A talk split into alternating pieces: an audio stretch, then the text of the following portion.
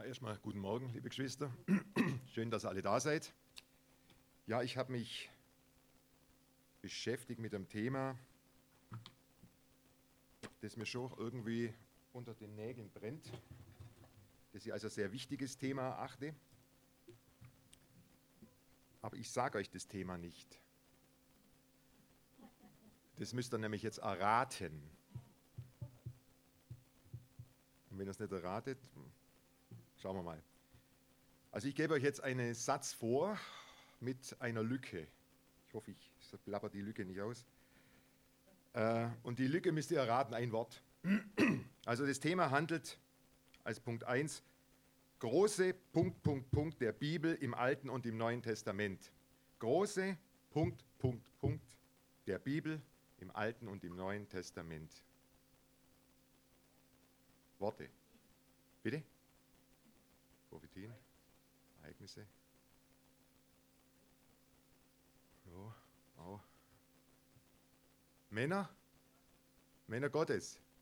Ja, es gibt Predigen über große Männer Gottes der Bibel, habt ihr bestimmt auch schon alle gehört. Würde hier auch nichts Neues machen, wie Abraham, Isaac, Jakob, die Propheten, die Jünger, Apostel. Haben wir alles gehört, ihr Wandel, ihr fester Glaube, Vorbild für uns, wunderbar, eine Ermutigung. Aber das ist das Thema nicht. Was bleibt nur übrig? Oder was heißt übrig? Das kann man so nicht sagen. Große Männer haben wir gehabt, das ist nicht Frauen. Wer hat es gesagt? Ein extra, sehr gut, ein extra Punkt. Um das geht es heute Morgen. Große Frauen der Bibel im Alten und im Neuen Testament.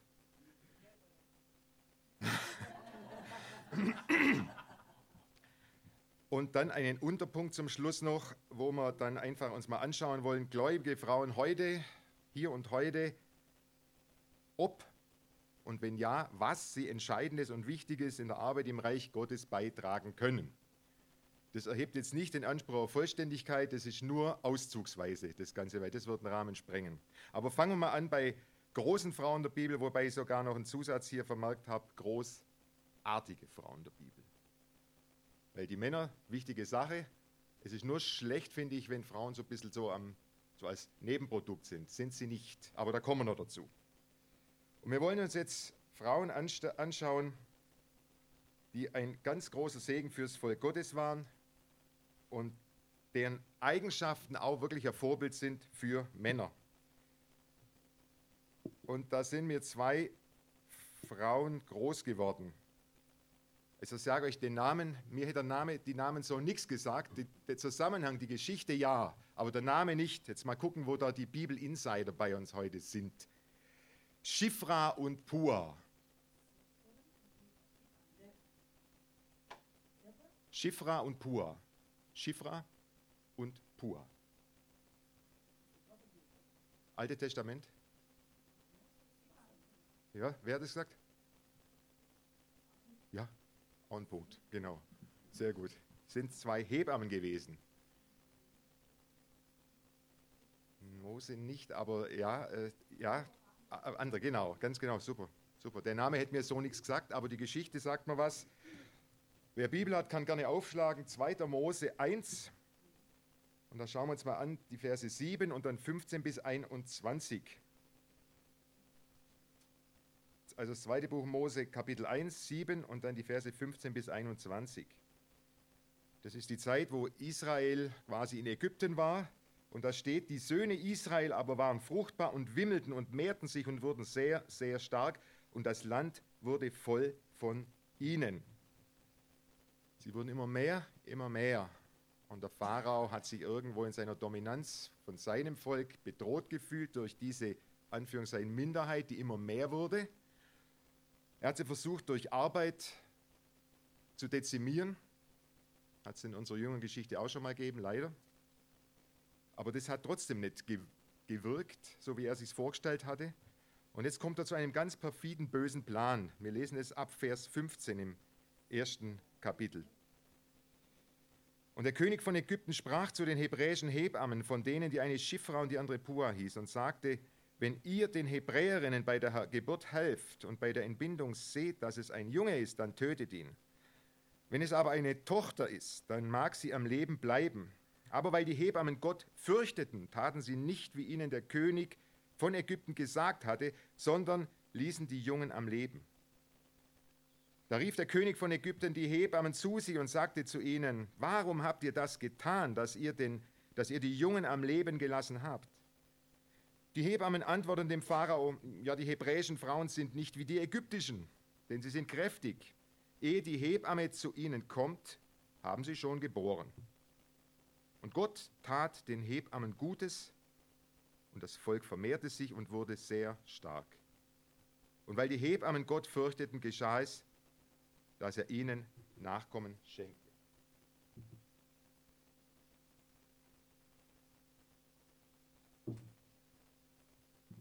Eine interessante Geschichte von zwei, ich denke, sehr einfachen Frauen. Das waren keine großen intellektuellen Frauen oder sonst was, Leute wie du und ich. Und die bekamen den grausamen Befehl, dass sie die männlichen Nachkommen Israels töten sollten, als Hebammen. Ist ja genau das Gegenteil, was eine Hebamme machen soll. Sie soll ja leben oder Menschen ins Leben bringen. Und sie, ihr Auftrag wäre gewesen, genau das wieder zu beenden. Und sie sind dem Befehl des Herrschers Ägyptens nicht nachgekommen. Und für mich ist das wirklich etwas, wo ich sagen muss, da habe ich großen Respekt davor, weil dem Pharao, der ja auch gleichzeitig Gott als Gott galt in Ägypten, zu dem, dem tut man nicht unbedingt den Befehl des Gehorsam verweigern. Zumindest nicht ungestraft. Das hätte für die zwei Frauen auch bedeuten können, dass das das Ende ihrer Tage ist. Ganz einfach. Befehlsverweigerung. Aus. Ich meine, wie sie das alles gemacht haben, dass sie vielleicht dann zu den Entbindungen etwas zu spät kamen, und da waren die Kleinen dann schon da, weiß ich nicht. Sie waren aber bestimmt nicht die einzigen Hebammen, weil das Volk ja groß war. Wir wissen nicht, wie andere Hebammen, die dann den gleichen Befehl bekommen haben, sich verhalten haben. Aber die zwei sind namentlich genannt, die sind hier verbrieft. Und da sind wir bei dem, wo soll ich mir meine Schätze sammeln? Und in dem, was sie da gemacht haben, haben sie sich Schätze im Himmel gesammelt. Amen, so ist es. Schätze im Himmel gesammelt durch ihren Mut. Wir reden nicht von Männern, von tapferen Männern, so taffe Burschen, ne? sondern von Frauen. Habe ich großen Respekt davor. Ich bin irgendwie sehr an Geschichte interessiert und solche Sachen. Und mir ist bei dieser Vorbereitung auch ein Bild groß geworden, immer wieder irgendwie an unsere Geschichte. Also die Geschichte Deutschlands. Das drängt sich förmlich auf, wenn man richtig das liest. Und im Dritten Reich, da gab es einen Mann, der hieß Adolf Eichmann. Der hat nie einen Juden umgebracht, nie. Aber er hat organisiert, dass Millionen Juden ermordet wurden. Er hat nämlich diese Transporte in die Auschwitz, in die, in die Konzentrationslager Auschwitz, Birkenau und so weiter organisiert. Und zwar wie ein Buchhalter, ganz präzise. So wie man Bilanzen macht. In den Zug passen so und so viel rein, in den passen so und so viel rein und da passen so und so viel rein. Und dann muss man es organisieren, dass die sich nicht blockieren gegenseitig. Er hat also richtig eine organisatorische Abwägung gemacht in der Vernichtung oder im Versuch der Vernichtung der europäischen Juden. Und nach dem Krieg ist dieser Eichmann auf ganz interessante Art und Weise vom Mossad, dem israelischen Geheimdienst, entführt worden. Er war in Argentinien, ist dann nach Israel gebracht worden, in Tel Aviv vor Gericht gestellt worden, dann schließlich äh, äh, ähm, äh, hingerichtet worden. Aber er hat auch die Möglichkeit gehabt, sich zu verteidigen und er hat es tatsächlich fertiggebracht, zu sagen, wie schwer ihm diese so belastende Arbeit gefallen ist, die, die Vernichtung der europäischen Juden zu machen. Das ist ihm nicht leicht gefallen. Er hat schlaflose Nächte gehabt. Und dann ist ihm die Frage gestellt worden, äh, guter Mann oder schlechter Mann, wie auch immer, äh, warum hast du es dann gemacht? Und hat er gesagt, um das geht es gar nicht. Es war ein Befehl. Das nennt sich Befehlsnotstand in seiner, aus seiner Sicht. Das heißt, er war dem Führer Adolf Hitler verpflichtet, das zu tun und das steht über jedem Gewissen. Das ist der Führererlass. Der steht an oberster Stelle und es gibt, für ihn gab es nichts darüber, nichts. Also die, die Treue zu seinem Führer stand über jeglichen menschlichen Regungen des Gewissens. Befehl ist Befehl, das war das oberste Gebot. Und das Gewissen hat für ihn eine absolut untergeordnete Rolle zu spielen gehabt. Und diese zwei einfachen Frauen, Schifra und Pua, die sind so ein wunderbarer, herrlicher Kontrast zu dem, was so ein Mann angerichtet hat. Die gesagt haben, nein, das kann ich nicht machen oder das können wir nicht machen. Die hätten sich auch auf einen Befehlsnotstand berufen können. Der Pharao hat es befohlen. Und wenn wir es nicht machen, macht es jemand anderes. Es gibt immer so Aus Ausreden. Und genau das haben sie nicht gemacht. Ja. Aber warum haben sie es nicht gemacht? Weil sie charakterlich so tough waren? Weil sie moralisch so hochstehend waren? Weil sie voll ethisch unterwegs waren? Weil sie Empathie mehr hatten oder so, und sowas humanistisch geprägt? Nö. Das Wort Gottes sagt uns ganz klar, warum sie das nicht gemacht haben. Sie waren einfache Leute wie du und ich. Ich wiederhole es nochmal. Aber weil die Hebammen Gott fürchteten, taten sie nicht, wie ihnen der König von Ägypten gesagt hatte. Hat diesen, haben sie diesen bösen Plan nicht verwirklichen können und auch nicht verwirklichen wollen. Und das ist bezeichnend. Du sollst nicht morden, ja, genau. Sie haben sich an das gehalten, was Gott ihnen aufs Herz gelegt hat. Weil sie Gott fürchteten. Das ist nicht, weil sie gebibbert haben, hoffentlich mache ich nichts falsch und da kommt der Hammer von oben runter. Überhaupt nicht. Das ist Ehrfurcht. Das ist Respekt. Das ist, sie wissen, wer Gott ist. Sie wissen, was Gott von ihnen will. Sie wissen, warum sie in dieser Welt sind, dass sie zur Ehre Gottes leben. Das heißt, diese Frauen hatten Beziehung zu Gott, eine, eine gute Beziehung, eine geistliche Beziehung zum lebendigen Gott. Das kommt nicht so von ungefähr. Und das ist bezeichnend, finde ich. Ich, finde, ich habe großen Respekt vor diesen Frauen, muss ich ganz ehrlich sagen, immer wieder. Ich wiederhole es gern. Ja. Sie liebten Gott, sie hatten Ehrfurcht vor ihm, sie ehrten ihn nicht mit Worten nur, sondern durch ihr Leben. Und das zeigt sich hier. Und das war wirklich durch ihr Leben, das hätten sie unter Umständen aufs Spiel gesetzt. Und Petrus hat es im Neuen Testament wunderbar in Worte gefasst, ganz schlicht, ergreifend, simpel, aber prägnant und unmissverständlich.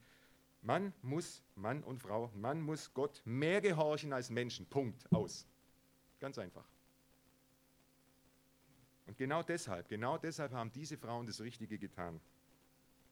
Wie schon gesagt, sie waren nicht moralisch perfekt oder charakterlich, die bestimmt auch mit Beben und Zittern das Ganze gemacht, aber sie haben den Willen Gottes getan, weil sie Gott kannten, weil sie wussten, mit wem sie es zu tun haben, weil sie wussten, was der Wille Gottes ist. Und sie hatten ein wirklich Gott zugewandtes Herz. Und das ist, denke ich, für uns, liebe Geschwister, auch das Wichtige, dass wir ein Gott zugewandtes Herz haben. Und wenn wir ein Gott zugewandtes Herz haben, dass wir sagen, prüfe mein Herz, lass mich deine Worte hören, am Morgen, am Mittag, am Abend, ja, dann bewahrt uns das vor Handlungen, die wir irgendwann mal bereuen können. Nie so gravierend, denke ich, aber Dinge, wo wir sagen, oh, wie konnte ich nur? Sondern dass wir das Reden des Heiligen Geistes hören, lass das sein. Oder tu dies und tu jenes. Ja. Und das ist, warum unsere Gesellschaft auch so marode ist, weil man sich davon abwendet. Das sind die Konsequenzen und nichts anderes. Und wenn man versucht, da irgendwas besser zu machen, das ist Flickschusterei, die zu nichts führt. Keine Partei und nichts kann was ändern. Die Zuwendung zu Gott, take it or leave it. Ganz einfach. Und ein so Gott zugewandtes Herz, ich finde, das macht den Menschen eigentlich erst zum Menschen. Wirklich zum Menschen, so wie ihn Gott sich auch vorgestellt hat. Auch mit Fehlern und mit Leiden, Pech und Pannen, wie auch immer, aber er lässt sich immer wieder zurechtbringen. Das ist das, was Gott auch möchte. Und das Schöne ist auch hier zu sehen, wie Gott das nicht einfach so vorübergehen lässt sagt, es ist selbstverständlich, dass es macht und nicht schimpft, ist genug, haben wir ja auch schon gehört, sondern und Gott tat den Hebammen Gutes und das Volk vermehrte sich und wurde sehr stark. Und weil die Hebammen Gott fürchteten, geschah es, dass er ihnen Nachkommen schenkte. Also es lag ein großer Segen Gottes auf dem Handeln dieser beiden Frauen. Deshalb haben sie es nicht gemacht, aber das war die Auswirkung. Und so ist es auch bei uns. Gott will uns segnen, wenn wir in seinen Wegen laufen. Und was mir hier gefällt bei diesen Frauen, Frauen werden immer als das schwache Geschlecht bezeichnet. Ich weiß nicht, ob das so stimmt. Ich glaube es nicht. Weil bei diesen zwei Frauen ist schön zu sehen, dass sich auf, auf, auch aufgrund weltlicher Umstände, weltlicher Härten, nicht haben weichklopfen lassen, sondern dass sie fest dargestanden sind. Dass sich nicht haben geistlich verbiegen lassen und Kompromisse, ja, irgendeiner muss ja tun. Erklärung für irgendwas Schlechtes zu machen, findet man immer. Das ist immer ganz genial. Der alte Mensch ist das super genial. Ja? Aber der Geist Gottes sagt, mach es nicht. Und genau da haben sie sich dran gehalten.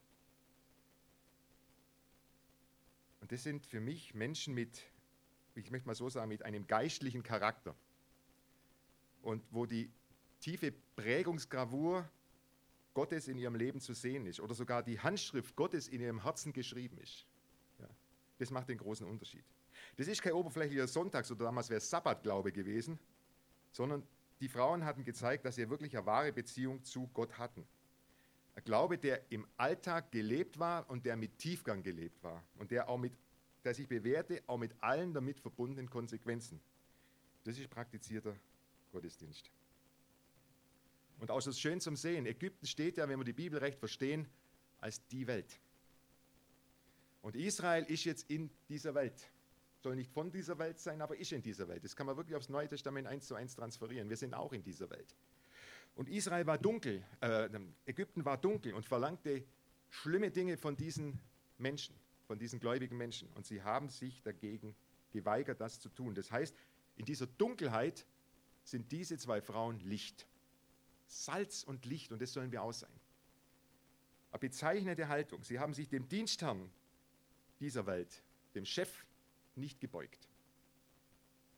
Da, wo es notwendig war, die Gesetze einzuhalten, okay, wo sie nicht gegen Gott verstoßen, okay. Und da, wo Dinge verlangt wurden, die absolut widergöttlich sind, nein. Nein. So wie Josef gesagt hat, wie könnte ich das gegen meinen Herrn und gegen Gott tun, wo die Frau des Potiphar ihn versucht hat zu verführen. Wie könnte ich das tun? Das ist die richtige Haltung. Und die ist auch bei diesen zwei Frauen zu sehen. Ja. Und das Schöne ist, der Glaube dieser Frauen oder die Auswirkung des Glaubens dieser Frauen hat gute Spuren hinterlassen, bis heute. Das ist das Interessante. Das war vor ein paar tausend Jahren. Und genau solche Leute braucht es. Sie waren ein Wohlgeruch für Gott, für das Volk Gottes und sind es heute noch. Albert Schweitzer, das war ja mal ein, so ein Tropenarzt in Gabun. Ich weiß nicht, ob er gläubig war, man sagt es. Der hat einen Satz äh, geprägt und der hat mir gut gefallen oder gefällt mir immer noch gut. Er hat gesagt, das einzig Wichtige im Leben sind die Spuren der Liebe, die wir hinterlassen, wenn wir gehen. Das einzige Wichtige im Leben sind die Spuren der Liebe, die wir, lassen, die wir hinterlassen, wenn wir gehen. Das sollte auch für uns gelten. Die Spuren der Liebe zu unserem Herrn und entsprechend die Konsequenzen. Aber es ist die Frage, welche Spuren hinterließen denn diese zwei Frauen? Skifrau und Pur, das war vor ein paar tausend Jahren, schon lange vorbei und was weiß ich. Nee, die hinterließen ganz, ganz signifikante Spuren. Und zwar, ein, die spielten eine ganz wichtige Rolle im Plan Gottes, eine ganz wichtige. Nämlich, dass Israel, sein Volk, ein großes Volk wird. Dazu haben sie beigetragen. Das heißt, die Förderung des Volkes Gottes wurde aktiv betrieben von diesen beiden Frauen. Man kann sagen, sie haben eigentlich Basisarbeit geleistet, dass der Ölbaum Israel wächst, dass er nicht zerhackt wird und dass die neuen Sprösslinge, die, die, die neuen Äste, Triebe wachsen dürfen und nicht gekappt werden. Den Beitrag haben sie geleistet. Weil, wenn wir uns mal überlegen, was wäre passiert, wenn diese Frauen dem Befehl des Pharaos nachgekommen wären, dann wäre Israel mittelfristig geschwächt worden, ganz klar, keine männlichen Nachkommen und langfristig wäre Israel ausgestorben. Es würde kein Israel geben. Oder mit anderen Ländern vermischen und geht auf in den anderen Völkern. Das ist auch ein Prinzip des Widersachers, ganz genau. Ja. Und da kann man wirklich erkennen, dass Pharao eigentlich nichts anderes ist als der verlängerte Arm des Satans. Nichts anderes. Gar nichts anderes. Bei allen schönen Pyramiden, wo, bauen, wo sie bauen haben lassen und die schönen Gemälde, alles toll, architektonisch. Aber man muss differenzieren. Das ist eine tolle Leistung, wie viele Menschen dabei kaputt gegangen sind, ist wieder ein anderes Thema. Aber was geistlich dahinter steckt, das ist satanisch. Was Ägypten ausmacht, das ist satanisch. Pharao im Auftrag Satans hätte Israel auslöschen sollen, den Augapfel Gottes, ein Volk, aus dem letzten Endes der Messias kommen sollte und auch kam. Aber Gott steht drüber. Amen.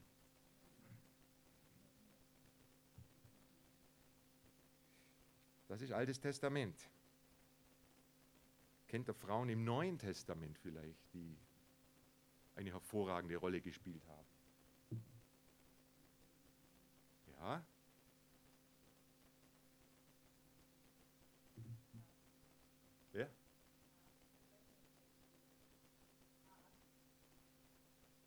weiß ich jetzt nicht, wer das.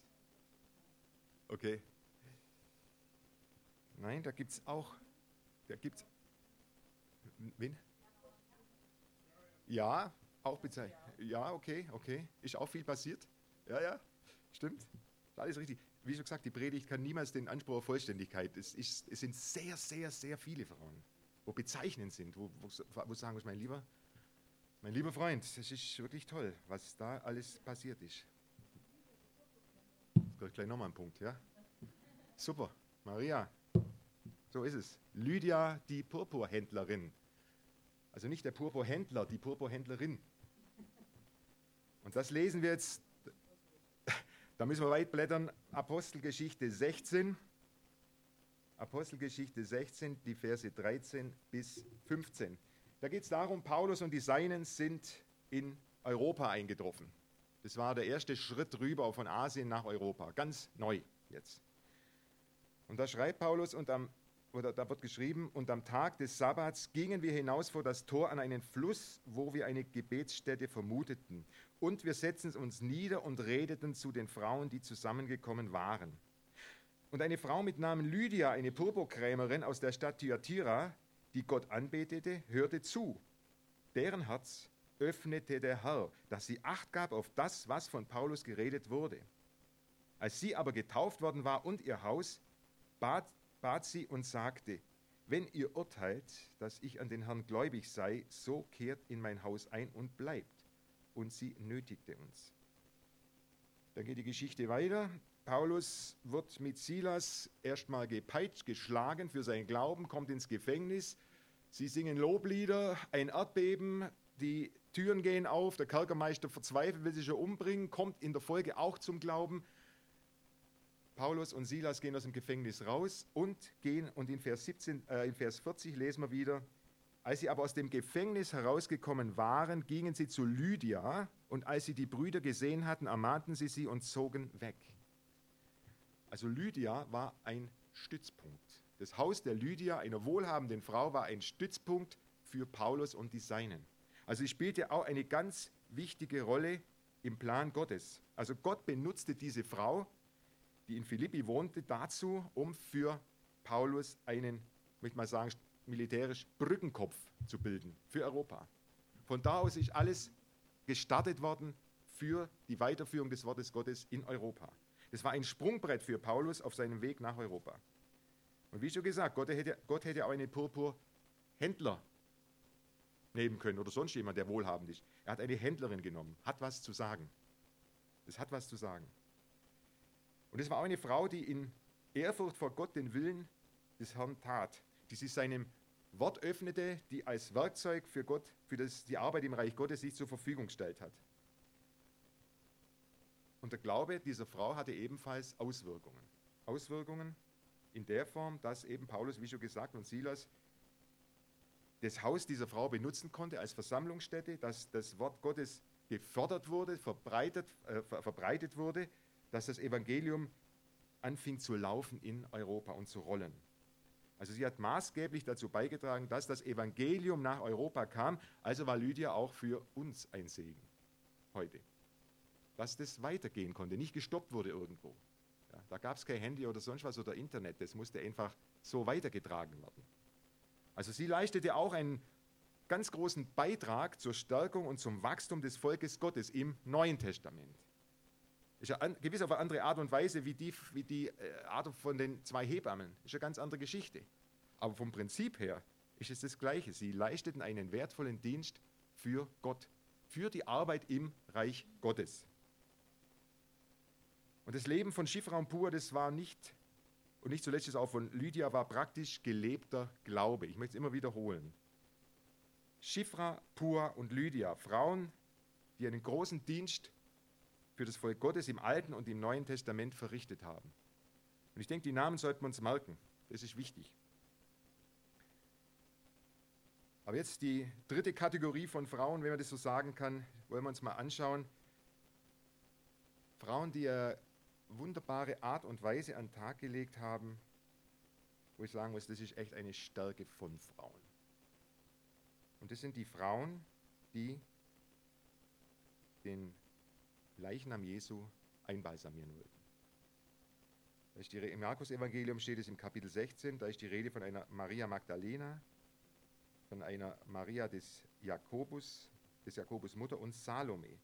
Und sie kauften wertvollen Balsam für einen Todgeglaubten. Das war es ihnen wert.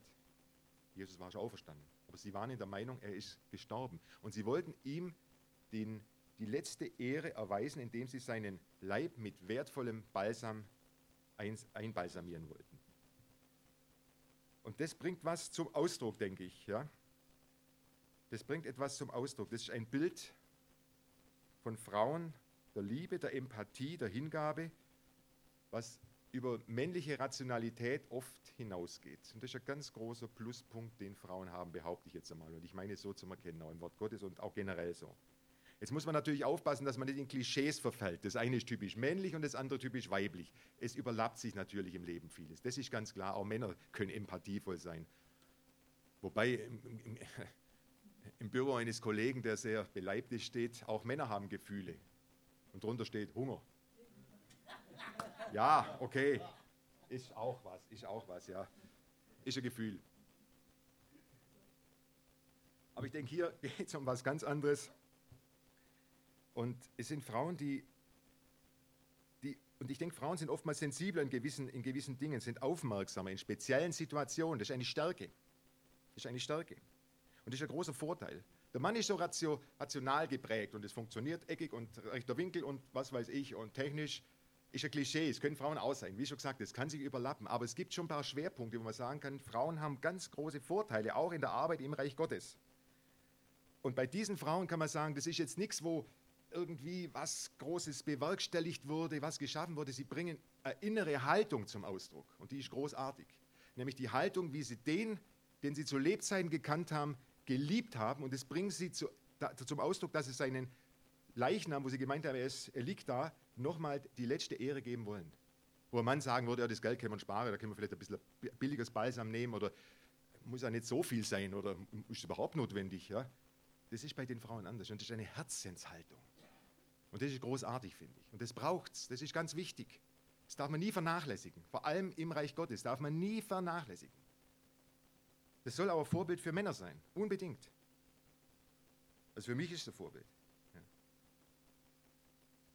da kann man sehen, es gibt wirklich verschiedene Möglichkeiten, Aufgaben, die wirklich wichtig sind, die vielfältig sind, wo Frauen Schwerpunkte haben, wo sie Stärken haben, mit denen wir uns heute Morgen einfach beschäftigen. Jetzt kommt es natürlich darauf an, wir leben im Hier und Heute, wie kann das jetzt aussehen in der Jetztzeit, in der Gemeinde Gottes heute? Hat eine Frau überhaupt in der Gemeinde was zu melden oder hat sie untergeordnete, unterprivilegierte Arbeiten? Gibt es die überhaupt? Oder was ist überhaupt ihre Aufgabe? Und ich bin jetzt ein paar Jährchen gläubig und ich habe schon mitbekommen, da gibt es ganz verschiedene Sachen. Manches äh, äh, geht übers Ziel weit hinaus und anderes, ach nö, Frau, ich kenne Frauen, die wirklich in der Gemeinde nichts mehr gesagt haben, gar nichts. Also nichts, auch nicht geredet. Keinen Ton gesagt haben, weil die Frau schweigt in der Gemeinde. Wortwörtlich genommen so, ist eine ganz andere Auslegung, aber auf das wollen wir jetzt nicht eingehen. Also ganz extrem, ganz extrem. Oder dann eben das ganze Gegenteil. Ja? Die Frage ist, was ist eigentlich was will eigentlich der Herr? Und ich denke, das ist das Entscheidende. Was ist der Wille des Herrn? Was, macht, was, was ist die Rolle des Mannes, des Frauen? Was überlappt sich vielleicht auch? Was will Gott von uns? Und ich bin der Meinung, eine Frau spielt mit Sicherheit keine unwichtige Nebenrolle im Reich Gottes. Ganz und gar nicht. Wer das, wer das sieht, der tut mir leid, das ist eine kurzsichtige Haltung. Das ist nicht richtig. Ich habe überlegt, was können die Aufgaben von Frauen sein? Ich, das ist jetzt bloß das Sammelsurium, aber es kann auch von Männern unter Umständen erledigt werden, aber ich denke gerade so Seelsorger, seelsorgerische Aktivitäten, Frau und Frau, das ist eine ganz wichtige Sache. Anteilnahme, Kärtchen schreiben, das ist nichts Lächerliches, meine Frau macht das. Und ich weiß, was das für einen Segen schon gebracht hat. Zum Geburtstag oder sonst wo. Oder einfach mal so. Oder einfach mal so anrufen. Das sind keine Kleinigkeiten. Das sieht man oft so als Kleinigkeit. Das Große ist immer, wenn einer hier vorne steht und, und, und ein paar Worte sagt. Das, das ist es nicht. Das gehört alles dazu. Ist es aber nicht. Es gibt genauso andere Sachen, die genauso wichtig sind. Auch hier in der Gemeinde, das Frauenfrühstück, eine wichtige Sache. Oder generell dem Mann den Rücken stärken, wenn er eine Aufgabe hat. Wenn ich mich heute Morgen mit meiner Frau gestritten hätte, dann könnte ich heute so nicht dastehen. Könnte ich jetzt nicht so dastehen. Da, da wäre ich Heuchler. Das könnte ich nicht machen. Sie muss mir unterstützen. Sie muss mir helfen. Ja. Oder wenn bei uns der Hauskreis stattfindet, ein Ambiente schaffen, dass das Ganze passt, auch in der, Anteil, in der Teilnahme am Hauskreis, gar kein Thema, aber da hat sie das Händchen, ich habe es nicht. Und da kann man sich ergänzen. Und das ist, denke ich, der Knackpunkt im Reich Gottes. Das Ergänzende. Nicht das Parallel oder Übertrumpfende oder sonst was. Das ist schlecht. Das ist ganz schlecht, weil das haben wir draußen in der Welt. Brauchen wir hier drin nicht. Ja. Und wenn jemand, und was ganz wichtig ist von einer Frau, wenn es um ein Ehepaar geht, dass sie eine gute Beraterin ihres Mannes ist. Das ist das Wichtigste überhaupt. Wenn ich mein eigen Ding mache und da ich stehe da und ich mache meine Sache und mir hat da keiner was zu sagen, das wäre fatal. Das wäre fatal. Ich muss nicht unbedingt alles annehmen, was man mir sagt. Kann er sagen, nee, ich sehe es ein bisschen anders. Aber dass man da einen Gegenpol hat, das ist unglaublich gesund. Und das erdet dich auch wieder. Ja, in vielerlei Hinsicht. Das ist wichtig. Gute Beraterin, wenn man ein Ehepaar ist. Und das ist einfach schön zum Sehen, auch wenn ein Ehepaar gläubig ist, im Reich Gottes tätig ist und sich gegenseitig ergänzt und zusammenwirkt. Ich bin davon überzeugt, ein großer Segen kommt da auch von Gott. Ja? Und das ist ein guter, schöner Pol, Gegenpol zu dem, was da draußen läuft. Da hast du nämlich Krieg zwischen den Geschlechtern. Das ist Krieg.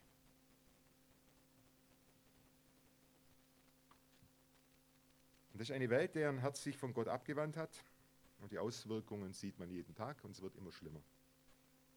Und ich denke, man muss da ganz nüchtern die Sachen betrachten. Es ist letzten Endes das, was der Satan will. Gott hat Mann und Frau geschaffen, dass sie ein Fleisch werden, dass sie zusammen sind, dass sie zusammen wirken. Und der Satan will genau das Gegenteil. Er will sie auseinander dividieren, will sie kaputt machen. Und da müssen wir aufpassen, dass wir uns da, dass wir das sehen, ganz klar sehen, was der Plan Gottes ist und was der Widersacher auch möchte, auch in der Gemeinde Gottes. Die Welt hat sich abgewandt von Gott, wie schon gesagt, und ein Keil wird zwischen Mann und Frau getrieben. Und das funktioniert leider draußen mehr und mehr. Mann und Frau kommen immer weniger miteinander klar. Manche Frau oder mancher Mann stellt fest, nach 15 Jahren, ja, Mann, ich bin schwul, ich bin lesbisch, äh, klar, man hat schon drei Kinder in die Welt, aber auf einmal merkt man solche Dinge. Hochinteressant alles, was da so alles abgehen kann. Ja? Also interessant in Anführungszeichen. Mann und Frau kommen immer weniger miteinander klar, feste Bindungen nehmen mehr und mehr ab, Scheidungsraten sprechen für sich und so weiter und so weiter und so weiter. Das sind Fakten. Ja? Und wie schon gesagt, das ist einfach die Konsequenz von einem Volk, das sich von Gott abgewandt hat. Und dieses Volk hat auch einen Glaube an einen Geist und das ist der Zeitgeist. Der Zeitgeist variiert immer wieder neu. Der meandert so durch, durch die Jahrzehnte, durch die Jahrhunderte, einmal so, einmal so. Aber es ist nicht der Geist Gottes. Und ich denke, in der Gemeinde Gottes, da sollten wir Acht haben, dass wir das Wort Gottes und den Geist Gottes an oberster Priorität immer sehen, immer. Und dass wir nicht den Zeitgeist reinlassen. Und der Zeitgeist versucht reinzudrücken in alle Gemeinden. Da müssen wir nüchtern sein, das ist so. Ja? Und ich finde es grausig, wenn ein krampfhaftes Gleichschalten von Mann und Frau praktiziert wird. Es geht schon in der Welt los, wenn ich sehe, dass Frauen in Kampfeinheiten in der Bundeswehr sind, die, im Ernstfall stehen die an vorderster Front müssen gegen Männer kämpfen, die so solche Typen vielleicht sind. Frauen haben, hat man mir gesagt, ab und zu ihre Tage, ja, wo sie nicht ganz so mobil sind. Jetzt stehen die da vorne. Das ist für mich grausam sowas. Das ist aber die Welt. Ja. Darum sollte es, ich sehe es, wie ich, ich sage es, wie ich sehe, ein Unterschied, ein schöner Unterschied in der Tätigkeit von Mann und Frau sein. Das hat nichts mit Diskriminierung zu tun, sondern dass man dann die natürlichen Dinge einfach so stehen lässt, wie sie sind. Und ich denke auch so, wie es Gott vorgesehen hat. Und ich denke auch im Reich Gottes sollte der Prinzip gelten, ob Mann oder Frau, jeder sollte nach seiner Bestimmung, so wie es Gott vorgesehen hat in seinem Wort, im Reich Gottes tätig sein. Gemäß seinem Auftrag, gemäß seinen Fähigkeiten, gemäß seinen Möglichkeiten. Nicht jeder kann alles machen. Es gibt Dinge, die ich überhaupt nicht kann, dann lasse ich auch die Finger davon. Ja? Und ich denke, das schafft ein gutes, ein gesegnetes Zusammenwirken von Mann und Frau. Und wenn man sich überlegt, was sind denn die wichtigen Aufgaben im Reich Gottes? Ich denke, das Wichtigste sollte man mal beiseite lassen. Was sind die Aufgaben im Reich Gottes? Das ist entscheidend. Wenn man sieht, bloß wenn man, je mehr man vorne tut, umso wichtiger ist, dann ist das auch, denke ich, von draußen geholt. Tut mir leid, es ist so. Ich sehe es so. Das stimmt nicht. Ja? Es gibt ganz viele Sachen, die im Verborgenen, im Stillen sind, im stillen Kämmerlein, die siehst du und ich nicht. Aber was eine Frau oder ein Mann im Gebet schon bewirkt hat, was in der Gemeinde Gutes passieren kann, wir werden es in der Ewigkeit sehen. Da wird der Vorhang aufgezogen. Und das sind die Dinge, die wichtig sind, auch wichtig sind. Und es gibt Bereiche, und ich bin davon fest überzeugt, so wie ich die Bibel kenne, die sollten von Männern besetzt sein. Ich möchte es bewusst nicht ins Detail gehen, das wäre nochmal eine separate Geschichte, aber das Wort Gottes, man muss einfach, ich denke einfach wichtig ist, was sagt das Wort Gottes konkret zu der einen oder der anderen Situation? Und dann sollten wir uns davor hüten zu sagen, ja, das war damals so und heute ist das alles anders. Heute ist der Zeitgeist. Was sagt das Wort Gottes? Wir dürfen ja nicht verrostet und verkrustet sein. Das mit Sicherheit nicht. Aber genau schauen, was sagt das Wort Gottes? Und ihm die Ehre geben. Da liegt Segen drauf. Amen.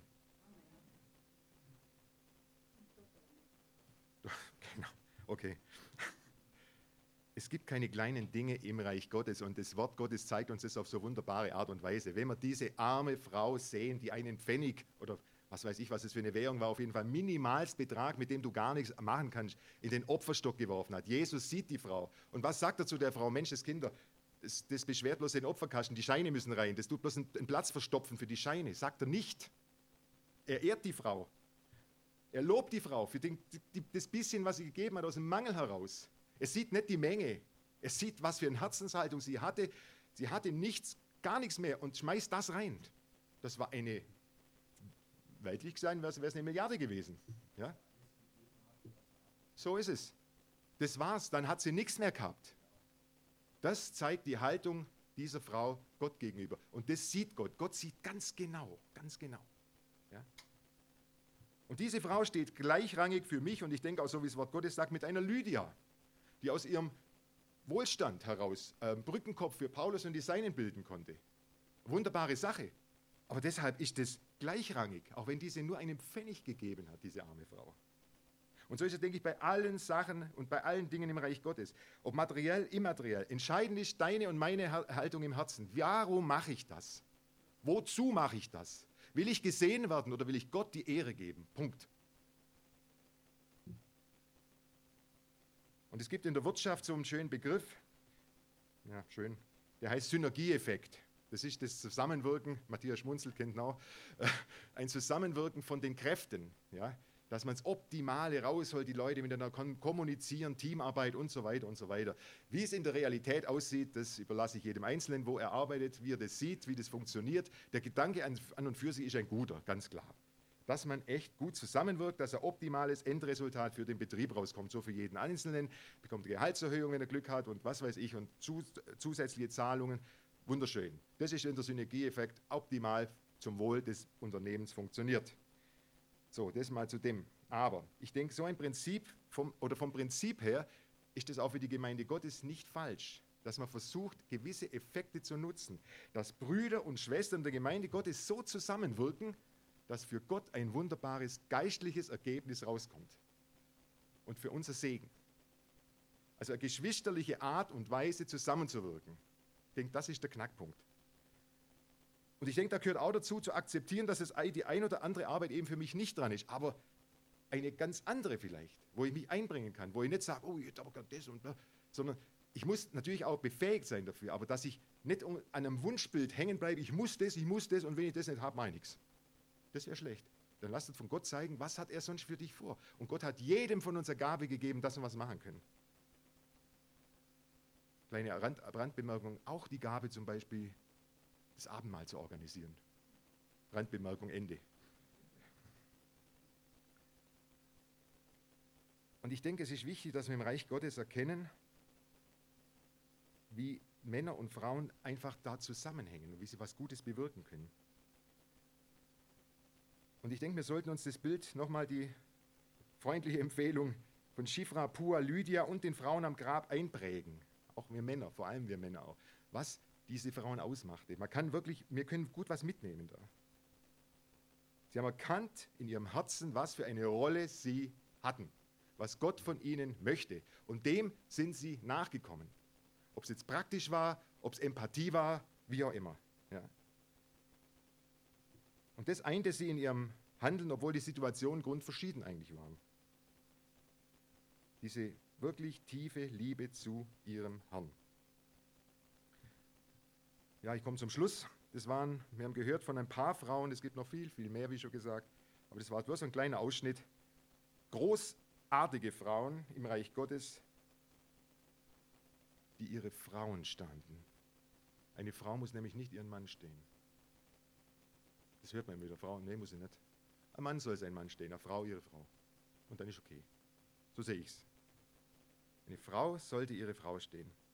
Liebe Geschwister, ich wünsche euch, ich wünsche mir, dass wir in dieser Hinsicht gut zusammenarbeiten. Wirklich zur Ehre des Herrn, ohne Zwang oder sonst was. Sondern das, was der Herr dir aufs Herz gelegt hat, dass du das umsetzt, dass du das anwenden tust. Vielleicht manchmal auch mit zittrigen Händen, wenn man irgendwas Neues beginnt, mag schon sein, aber das gibt sich dann auch im Laufe der Zeit. Aber dass wir wirklich Weisheit uns von Gott schenken lassen, was für uns konkret dran ist. Und ich habe mal eine Predigt über ein Fußballspiel gehört von einem Prediger, aber was hat Fußball mit Gottesdienst zu tun? Viel. Ich bin kein Fußballfan, aber es ist nicht entscheidend, wer immer das Tor schießt. Weil wenn man das zurückvollzieht, wie das zustande kam, dann kann das sein, dass der Torwart von meiner Mannschaft einen guten, super Abstoß von seinem Tor gemacht hat, dass irgendeiner den Ball aufnimmt, gibt den Flanke, weite Flanke rüber nach links und dann wieder nach vorne und dann der Stürmer, zack, rein. Das ist nicht der tolle Stürmer, der das Tor gemacht hat. Ja, klar, im, letzten, im Endeffekt ja, aber das hat eine Vorgeschichte. Und ich denke, so soll es auch im Reich Gottes sein. Es hat alles eine Vorgeschichte. Das ist das Zusammenwirken, diese Synergieeffekte. Und ich denke, im Fußball sieht man das sehr gut. Und denk mal, nehmen wir vielleicht auch das Bild mit, dieses Zusammenspiel, wie es sein könnte, wie es sein sollte. Und als alleroberstes Prinzip gilt, ich denke, dass wir wirklich zur Ehre Gottes die Dinge machen, die wir machen, dass wir das machen, dass der Herr sich über uns freut. Er hat viel für uns getan, er hat viel für dich getan, viel für mich getan, dass er sich freuen kann und dass er sagen kann, toll, wie meine Kinder das in Babenhausen machen. Amen. Amen.